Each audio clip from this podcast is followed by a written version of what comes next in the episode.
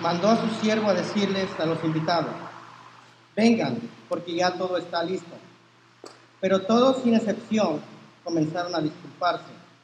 El primero le dijo, acabo de comprar un terreno y tengo que ir a verlo. Te ruego que me disculpes. Otro adujo, acabo de comprar cinco yuntas de bueyes y voy a probarlas. Te ruego que me disculpes. Otro alegó, acabo de casarme y por eso no puedo ir. El siervo regresó y le informó de esto a su señor. Entonces el dueño de la casa se enojó y le mandó a su siervo, sal deprisa por las plazas, playas, plazas y los callejones del pueblo y trae acá a los pobres, a los inválidos, a los cojos y a los ciegos. Señor, le dijo luego el siervo, ya hice lo que usted me mandó, pero todavía hay lugar. Entonces el Señor le respondió, ve por los caminos y las veredas y oblígalos a entrar para que se llene mi casa. Les digo que ninguno de aquellos invitados disfrutará de mi banquete. La pregunta, hermanos, ¿qué es lo que nos impide a hoy, hoy día, aceptar la invitación del banquete que Dios ya ha preparado para cada uno de nosotros? ¿Qué es? ¿Qué es lo que nos impide? Vamos a ver en Isaías 59, 1 al 2, ¿qué nos dice Dios?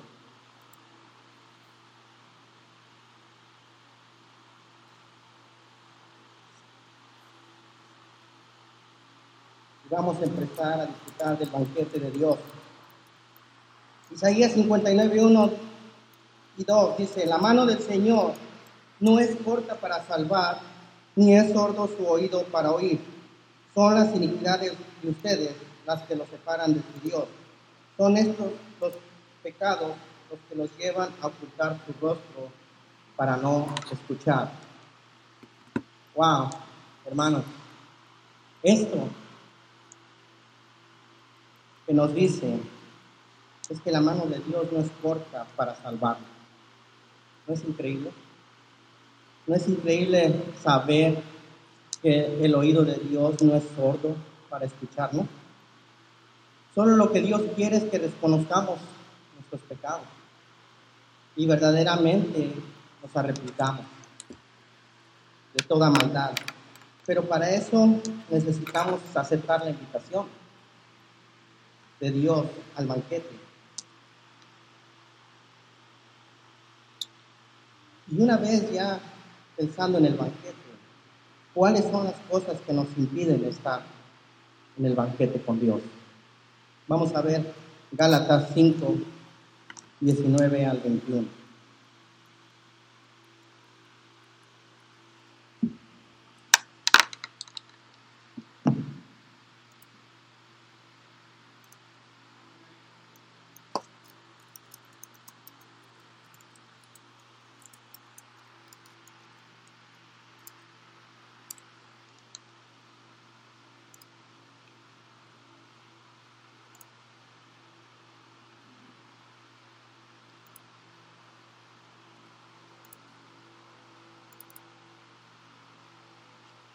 Gálatas 5, 19 al 21. Nos habla de las obras de la naturaleza pecaminosa. Se conocen muy bien inmoralidad sexual, impureza y libertinaje, idolatría y brujería, odio, discordia, celos, arrebatos de ira, rivalidades, disensiones, sectarismo y envidia, borracheras, orgías y otras cosas parecidas.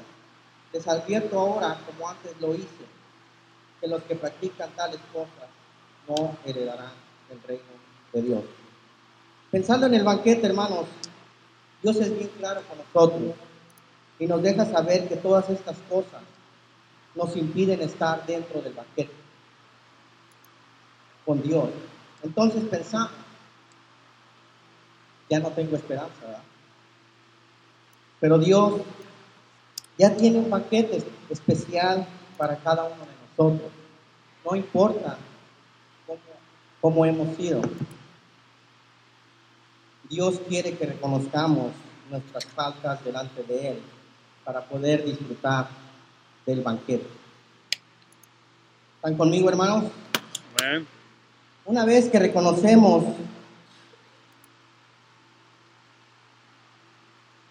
las cosas que Dios nos dice que nos impiden estar dentro del banquete, pues pensemos por un momento, bueno, ya acepté la invitación al banquete.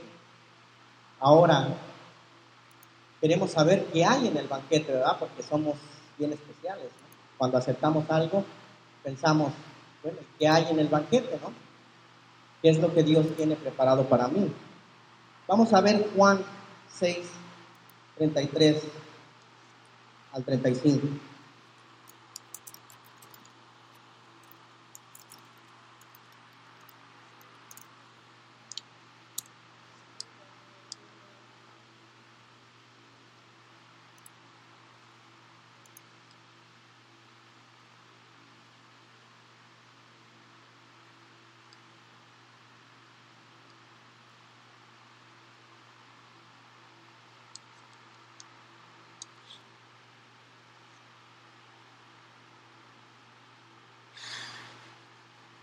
Del 33 al 35.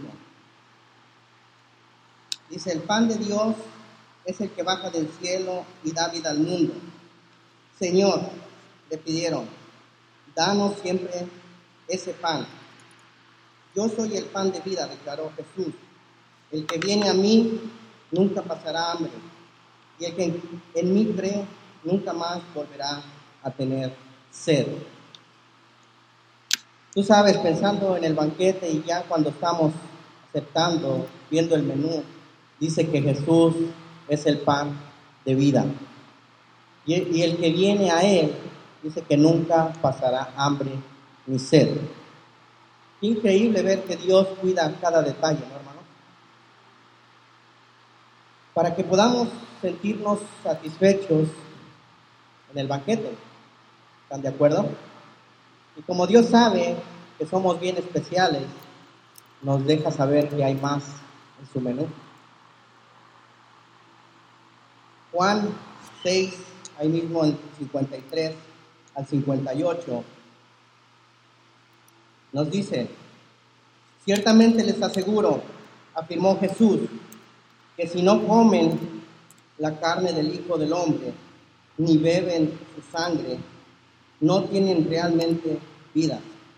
El que come mi carne y bebe mi sangre tiene vida eterna, y yo lo resucitaré en el día final. Porque mi carne es verdadera comida y mi sangre es verdadera bebida. El que come mi carne y bebe mi sangre permanece en mí y yo en él.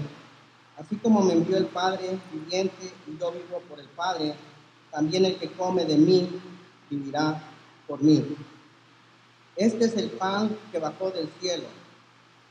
Los antepasados de ustedes comieron maná y murieron, pero el que come de este pan vivirá para siempre. Hermanos, Dios se preocupa por cada detalle que necesitamos tener para estar satisfechos dentro del banquete. Jesús nos enseña que Él es el mejor platillo y nos deja saber que también si no comemos de Él realmente, no vamos a tener vida. Vamos a andar caminando en una vida vacía. No sé tú, pero cuando no conocía de Jesús, mi vida estaba perdida estaba fuera del banquete de Jesús. Pero cuando vengo a conocer de Jesús y me dice que Él tiene lo mejor para mi vida, a hoy puedo decirte que me siento lleno de lo que Dios ha preparado, no solo para mi vida, pero para cada uno que acepta la invitación de estar con Jesús. Y lo que nos da es el alimento para vida eterna. Qué increíble, ¿no, hermano? También nos dice que Jesús es el Cordero de Dios que quita el pecado del mundo. Pero para disfrutar del banquete tenemos que ir por el único camino que Dios ha puesto. ¿Cuál es ese camino? Es Jesús. No hay otro camino, hermano. Si queremos hacer, como dicen, un andar por ahí haciendo atajos, no vamos a llegar. Hay un solo camino y no es fácil. Pero Dios tiene tanto amor y ha preparado un banquete tan especial que dice que si tú vas por el camino que es Jesús, llegarás a tener la vida eterna. Es increíble, ¿no, hermanos? Poder soñar, poder vivir que Dios nos cumple sus promesas. Dios no se equivoca cuando nos escoge. ¿Estamos de acuerdo, hermanos? Amén. ¿Cómo se están llenando con el menú que Dios tiene? ¿Se están llenando? Amén, hermanos. Necesitamos sentir que estamos llenándonos en el Espíritu de la comida que Dios nos da. Jesús no hace distinción. Jesús es quien nos invita. Nosotros cuando hacemos algo, siempre somos selectivos. Ah, yo invito a quien, pues yo siento que es digno. Pero Jesús no es selectivo. Jesús dice, yo invito y yo traigo a quien yo he predispuesto. Vamos a ver Apocalipsis 19, 9.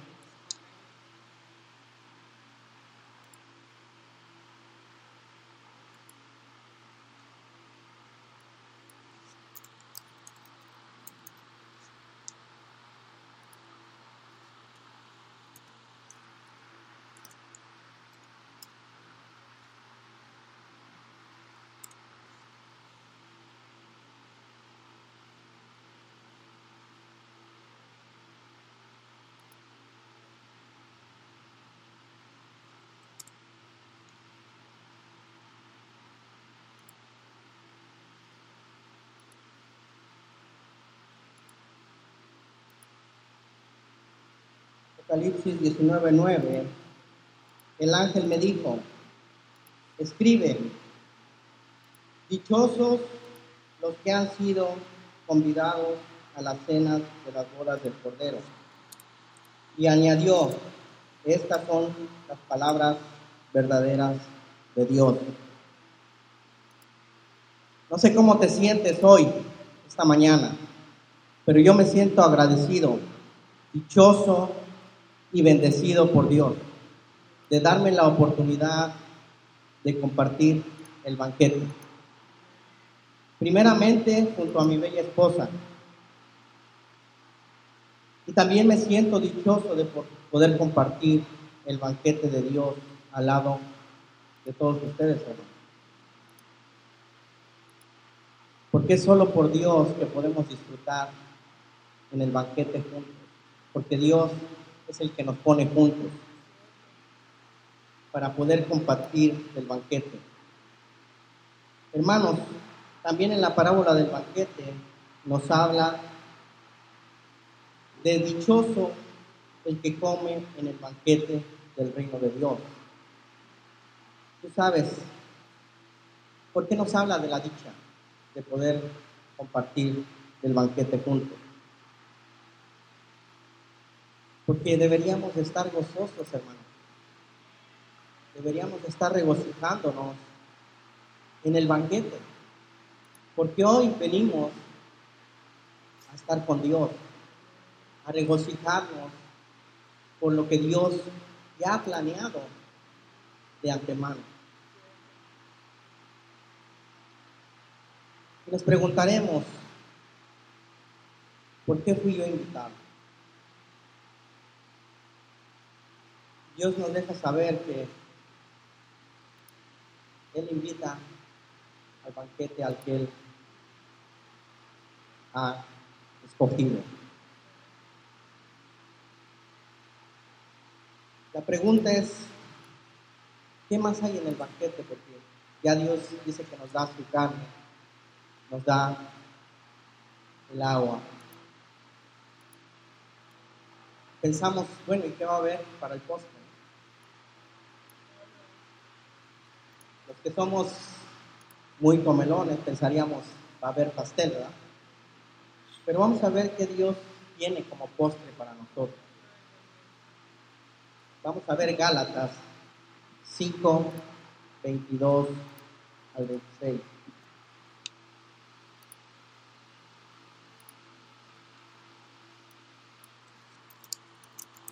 ¿Están conmigo, hermanos?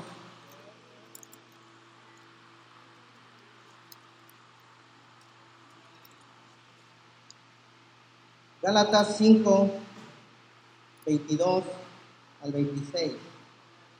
En cambio, el fruto del Espíritu es amor, alegría, paz, paciencia, amabilidad, bondad, fidelidad, humildad y dominio propio. No hay ley que condene estas cosas. Los que son de Cristo Jesús han crucificado la naturaleza pecaminosa con pasiones y deseos. Si el Espíritu nos da vida, andemos guiados por el Espíritu. No dejemos que la vanidad nos lleve a irritarnos y a envidiarnos unos a otros. Tú sabes, Dios nos da los mejores frutos del Espíritu para estar saludables, hermano. De otra manera, la comida que comemos, que no es espiritual, muchas veces nos hace daño. Dios cuando nos hace la, invitación es porque ya Él tiene todo listo, tiene lo mejor. Y yo creo que muchas veces las excusas nos alejan de estar dentro del banquete. Tú sabes, Jesús también dice que convirtió el agua en vino. Son los milagros que Dios hace y Dios quiere que tengamos todo lo que necesitamos dentro del banquete. Jesús también le dijo a la mujer samaritana, el que beba del agua que yo le daré, no volverá a tener sed jamás, sino que dentro de él esa agua se convertirá en un manantial del que brotará vida eterna.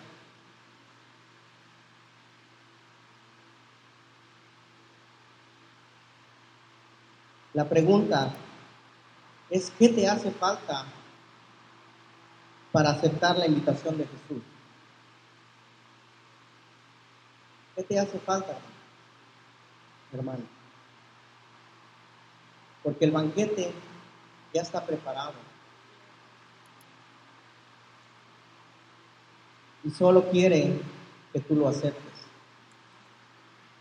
Lo demás, Él lo hace por ti. Él ya pagó el costo por, por todo lo que tú vas a tener dentro de ese banquete. Y fue el pago de Jesús en la cruz para que hoy puedas disfrutar de este banquete que Dios ya ha planeado. Vamos a ver Marcos 14, 22 al 25.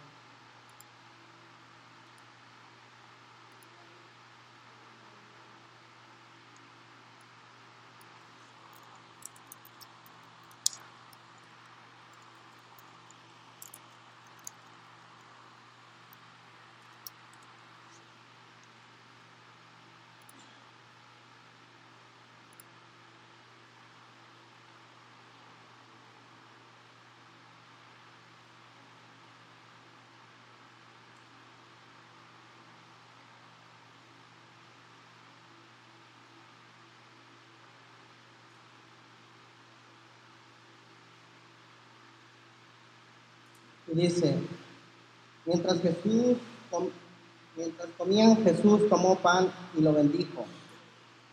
Luego lo partió y, se los dio a ellos, diciéndoles, tomen, esto es mi cuerpo.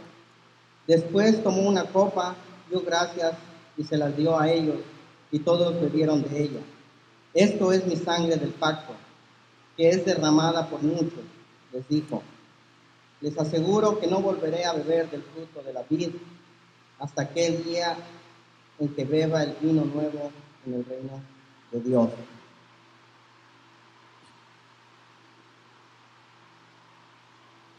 Tú sabes, Jesús nos dice que el tiempo se está acabando. Y si no has decidido aceptar la invitación, pues ya no va a haber mucho tiempo para estar dentro del banquete. La oportunidad que tenemos hoy es de verdad reconocer que la invitación es para todos y sin ningún costo. Porque a veces pensamos, ¿qué tanto me va a costar estar dentro del banquete? Solo Él quiere que des tu corazón, estés dispuesto a estar dentro del banquete. Y no pienses que tú mismo lo puedes hacer. Necesitas aceptar a Jesús. No hay otra manera de poder estar con Jesús.